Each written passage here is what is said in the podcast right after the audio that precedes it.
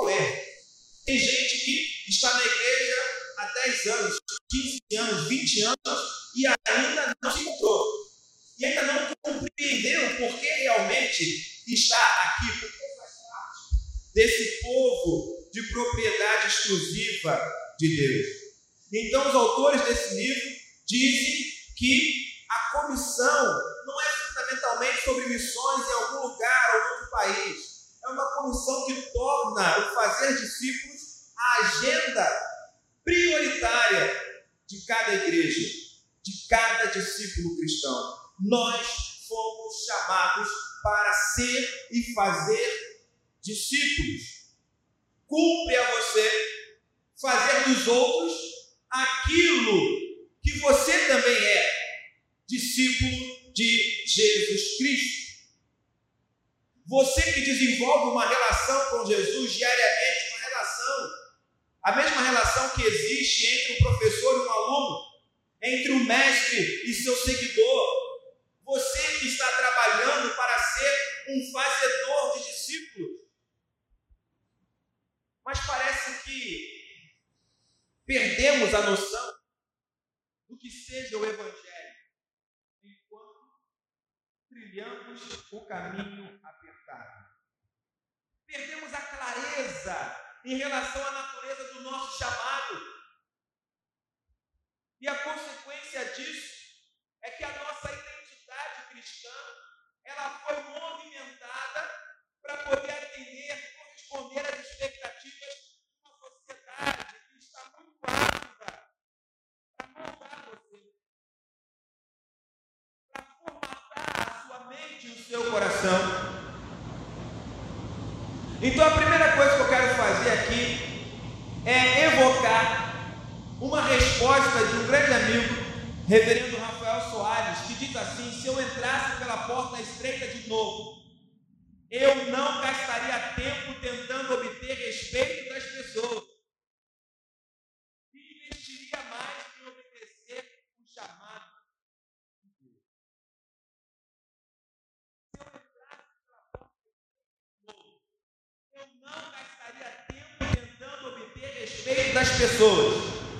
investiria mais em obedecer o chamado de Deus, disse o reverendo Rafael Soares, pastor da Igreja Presbiteriana Carioca. É sobre isso.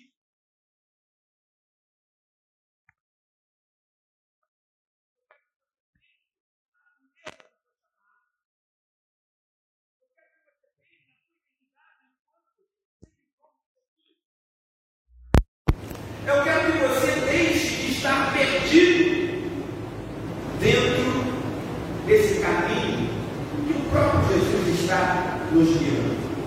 E para nos ajudar nessa reflexão, eu quero convidar você a abrir sua Bíblia no Evangelho de Marcos,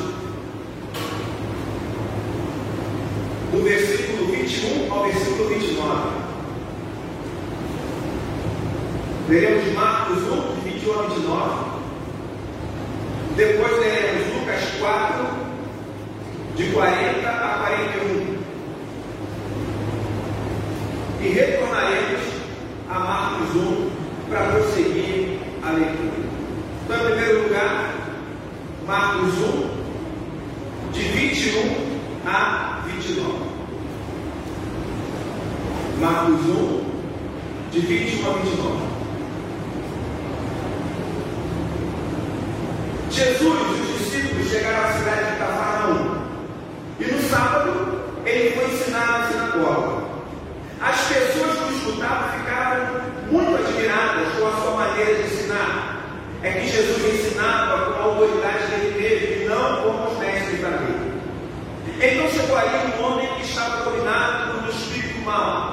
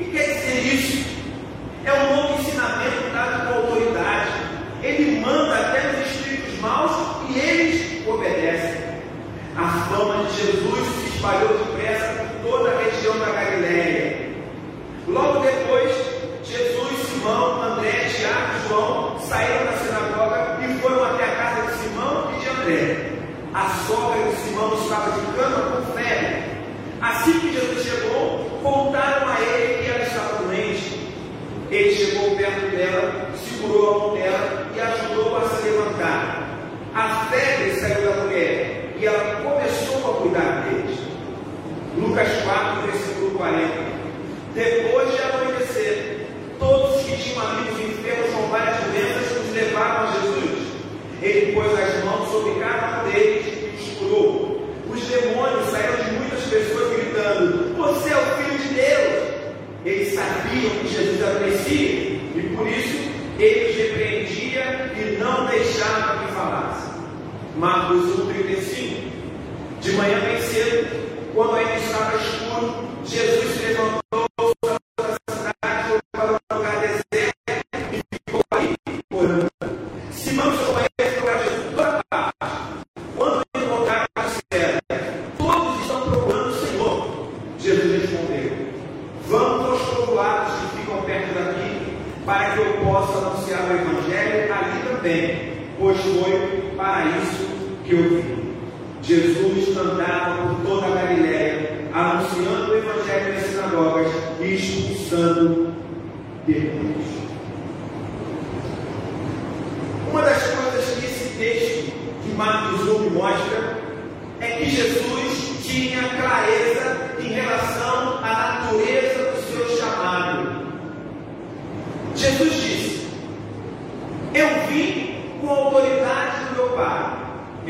João 5,43. Não vim por minha própria conta, mas foi Deus que me enviou. João 8,42. Eu vim a este mundo para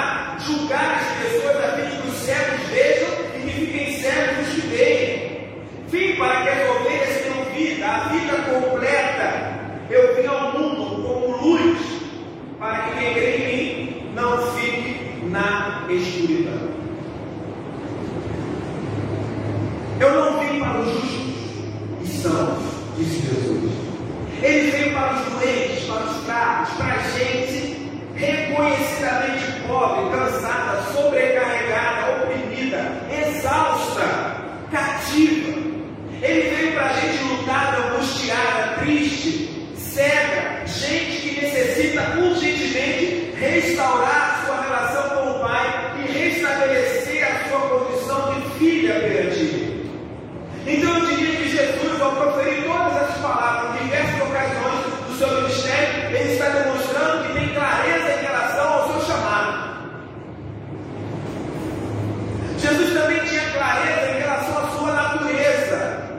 Ele também disse: Eu sou como quem serve no meio de nós.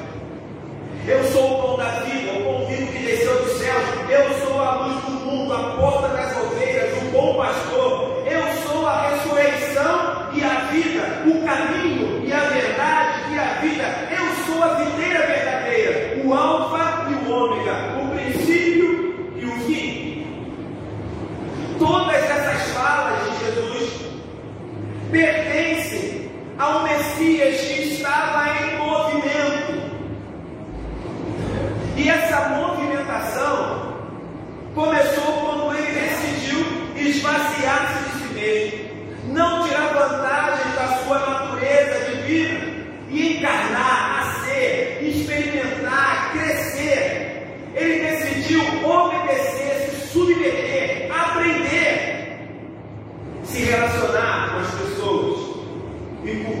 chamado dele até o fim. Jesus tinha clareza em relação à sua natureza, ele sabia quem era. E a sua vida foi movimentada nesse sentido. Foi movimentada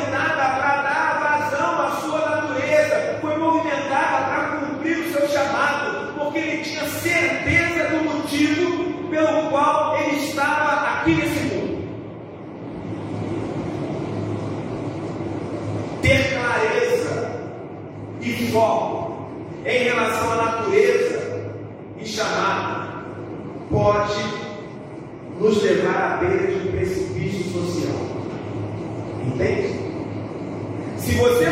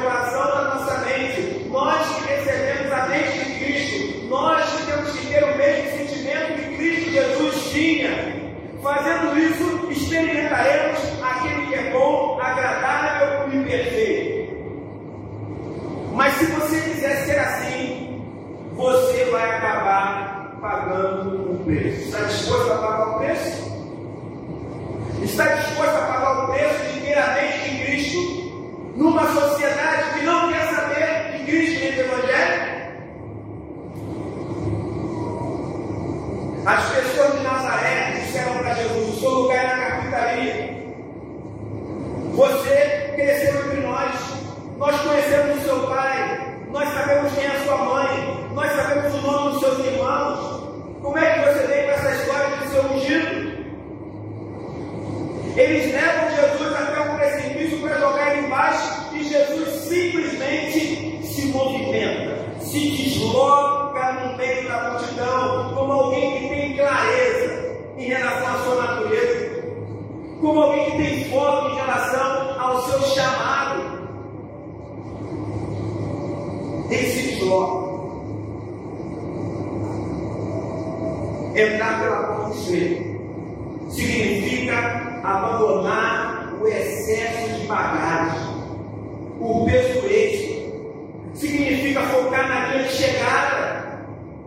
Quem entra pela porta estreita mantém os olhos fixos no autor e consumador da fé ainda que no momento se tenha a sensação de andar sobre as águas em meio à tempestade, com medo de submergir e se afogar.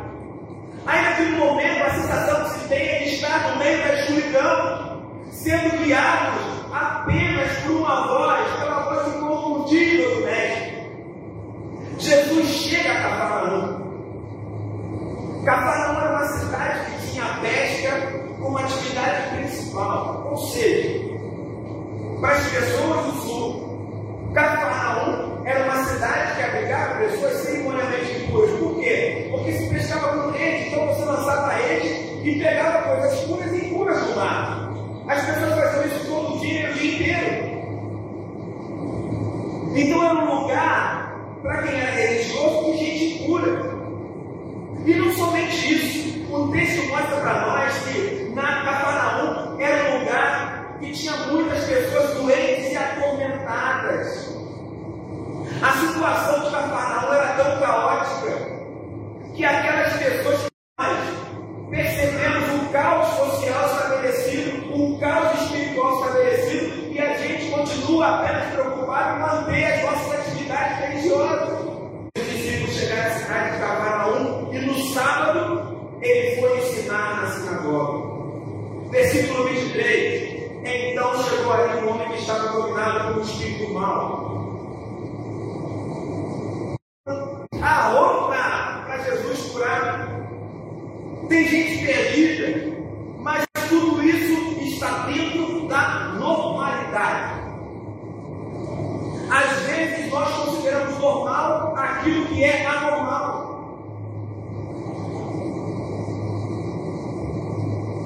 Qual a natureza do chamado das pessoas daquela cidade? A gente está falando de sinagoga. Sim. Mas lembre que Deus chamou Israel para ser luz para todos os povos. Deus chamou Israel para abençoar muitas nações.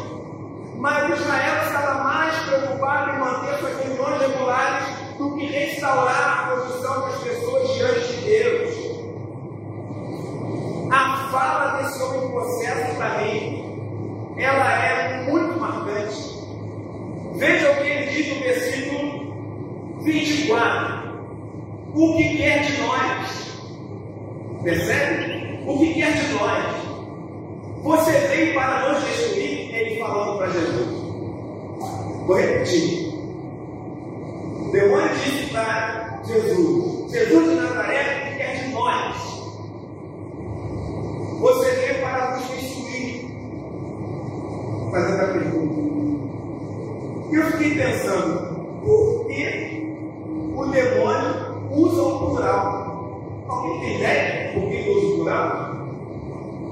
Ele diz nós, primeira pessoa Ele não diz assim,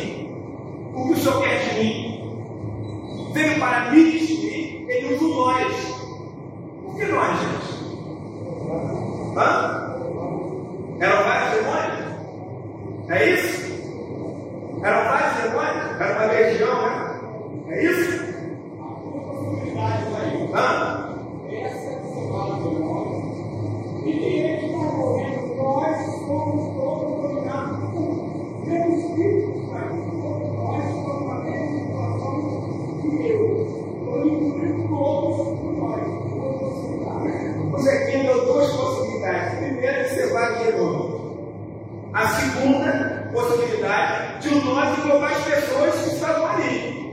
Ou seja, sou parte do grupo. Nós nos destruir, nos atormentar. O que isso quer de nós? Pois é. Parecia um sábado comum. Mas o incomum estava na comunidade. Jesus nunca foi indiferente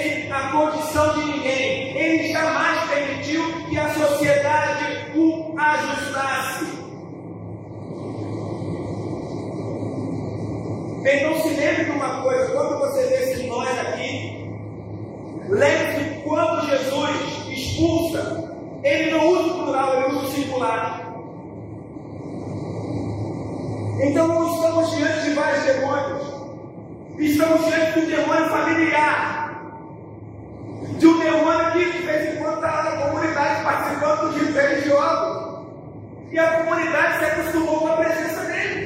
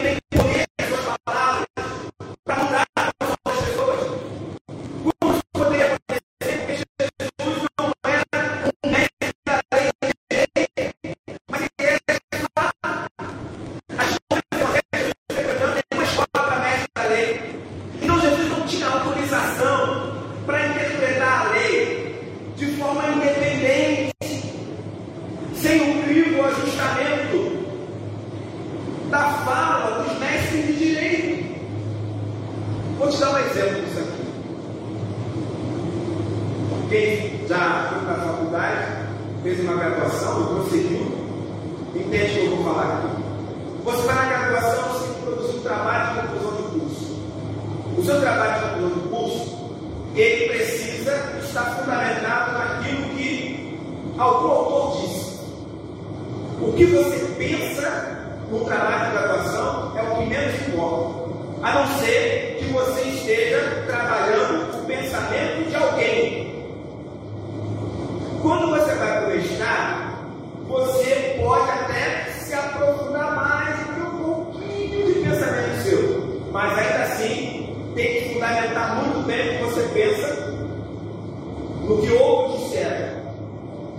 formação maior dos mestres, né? os doutores do céu. Quando você faz o doutorado, você se torna uma referência bibliográfica, entende? Você não precisa mais é, é fundamentar a sua fala tanto na fala de outros. A sua fala se torna todo mundo independente. Então, toda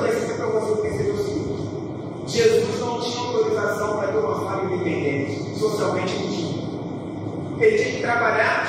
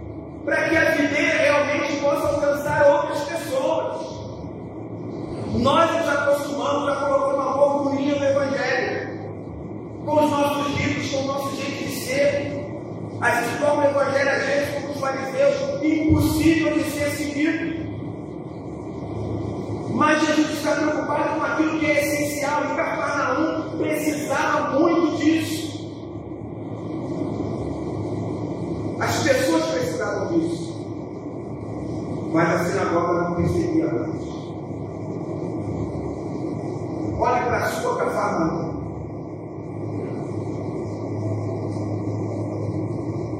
E veja pessoas doentes, famílias enfermas, comunidades doentias, e uma sociedade que precisa restaurar a sua condição diante de Deus. E enquanto isso,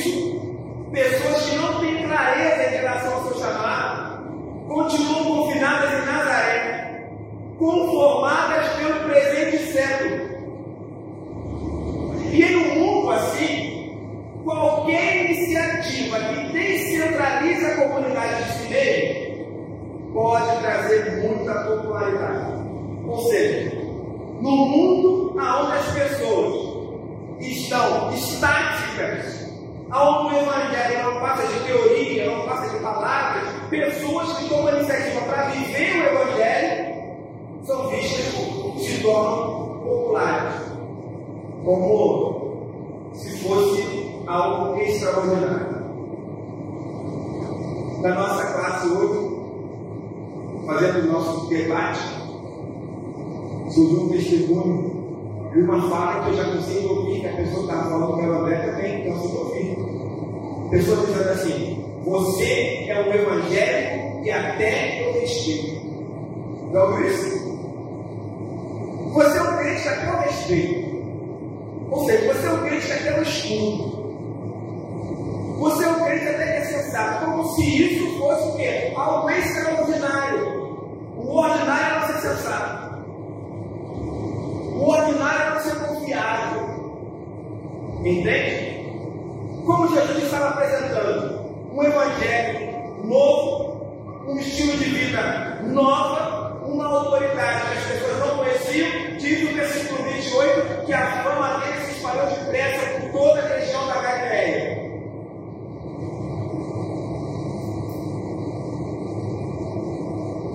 Só que, mais uma vez, se corre o risco de perder a clareza do foco.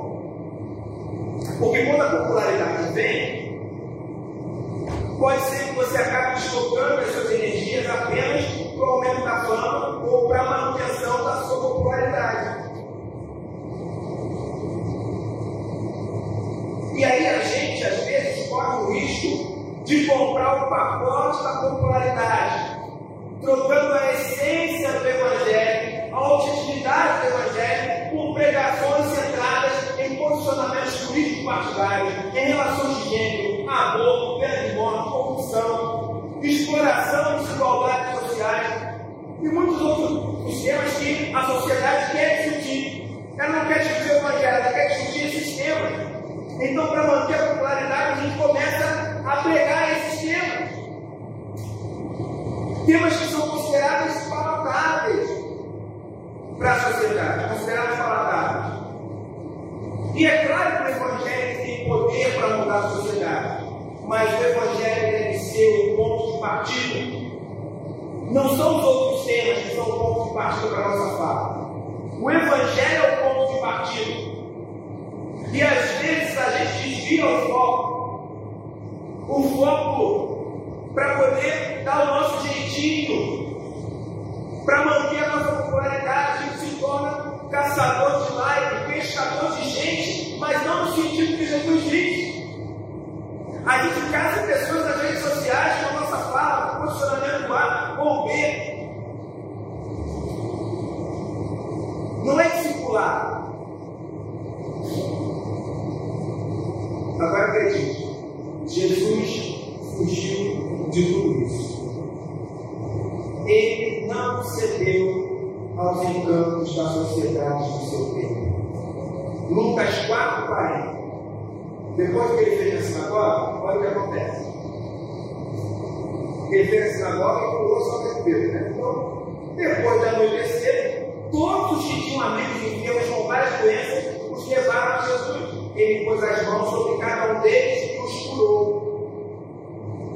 Não só o demônio estava dentro da sinagoga, mas o que estava nas pessoas da cidade também foram expulsos.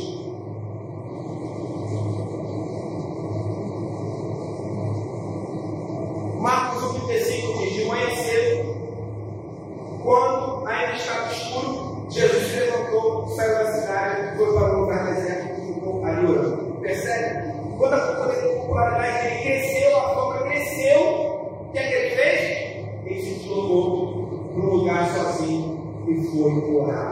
Enquanto estava todo mundo procurando por ele, ele estava diante do Pai. Os discípulos dizem: as pessoas estão procurando, todo mundo está procurando o Senhor, todo mundo quer estar com o Senhor. Qual é a resposta de Jesus? No alto da popularidade, ele diz: tá bom, então vamos embora. Vamos embora. Vamos aos povoados que ficam perto daqui. Vamos sair desse grande movimento. Eu vim anunciar o Evangelho aqui também. Foi para isso que eu vim. Eu não vim para ser popular. Eu não vim para desenvolver uma grande fama. Eu vim para pregar o Evangelho. O ponto de partida do Evangelho. O ponto de partida não é a cura. O ponto de partida não é o restabelecimento social das pessoas, o ponto de partida é o Evangelho. E se o ponto de partida for o Evangelho, as outras coisas vão acontecer naturalmente. Então, qual é a natureza do seu chamado, irmão? Se você tivesse agora de completar a expressão, eu vim, o que você diria depois? Para que você veio? Para que você está aqui? Não estou falando aqui na igreja, não. Nessa vida. Para que você foi chamado? Qual é a natureza do seu chamado? O chamado essencial de Deus é um só. E a ordem é para todos. Pedro disse lá em 1 Pedro 2: Vocês são a raça escolhida, os sacerdotes do rei, a nação completamente dedicada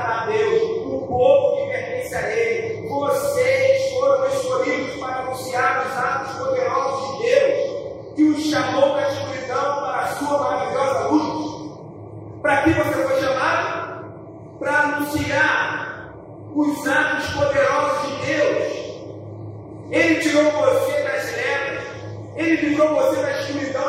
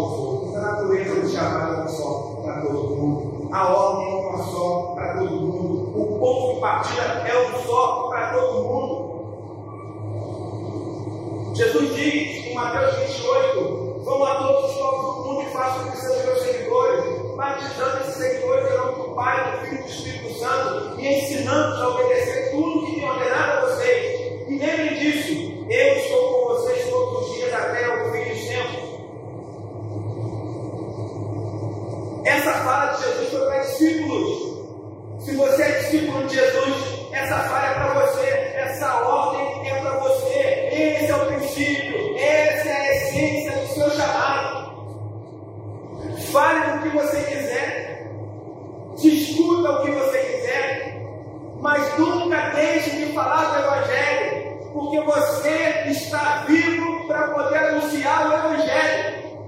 É o Evangelho que tem poder para transformar essa sociedade que nós vivemos. Ou você crê nisso, ou nem Jesus você conhece. Jesus acreditou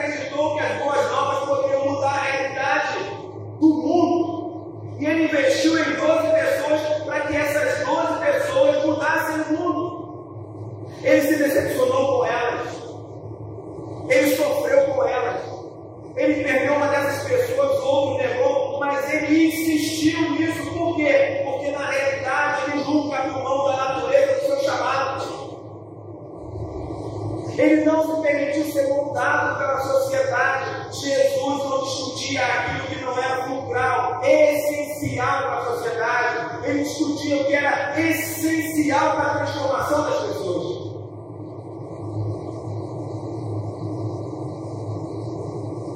É o Evangelho na vida.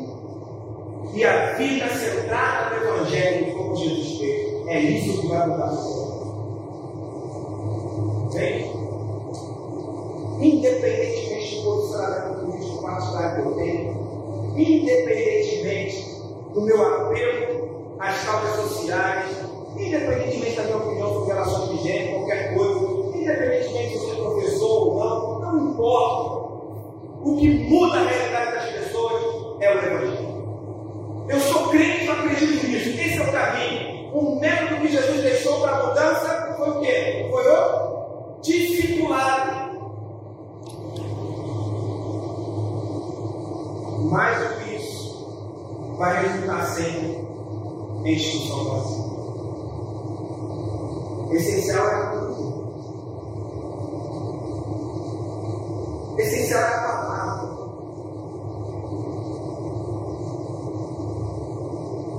Talvez como eu,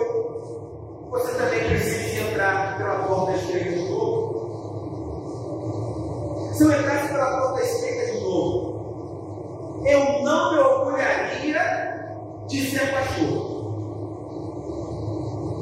mas sim ministro.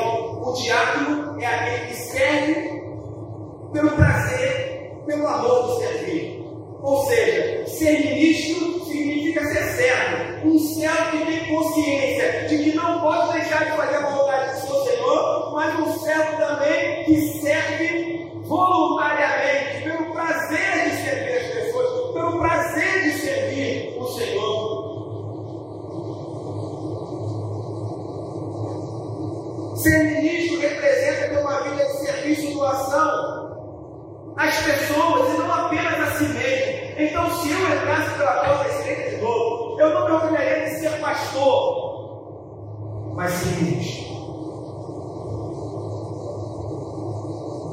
De nada adianta ser pastor se você não serve. Lembra que eu disse para vocês sobre Jesus? Ele disse assim: Eu sou entre vocês como quem? Serve. Eu sou entre vocês como quem serve. E tem muita gente que adora ser servido. Se eu entrasse pela porta estreita de novo, eu jamais idolatraria a treliça, mas amaria incomparavelmente a videira. E eu vou aqui com a figura da treliça e da videira. A treliça é o lugar, o objeto onde a videira se assenta para poder crescer. A treliça, ela é fixa, mas ao mesmo tempo ela precisa ser móvel, ou seja, que você pode desmontar, ajustar, para poder fazer com que a videira se expanda cada vez mais. A treliça é fundamental para o crescimento da videira. Se a gente pudesse igreja, diríamos que a instituição seria uma treliça. E a instituição ela é necessária para que a videira, ou seja, o reino, Jesus, o evangelho possa crescer.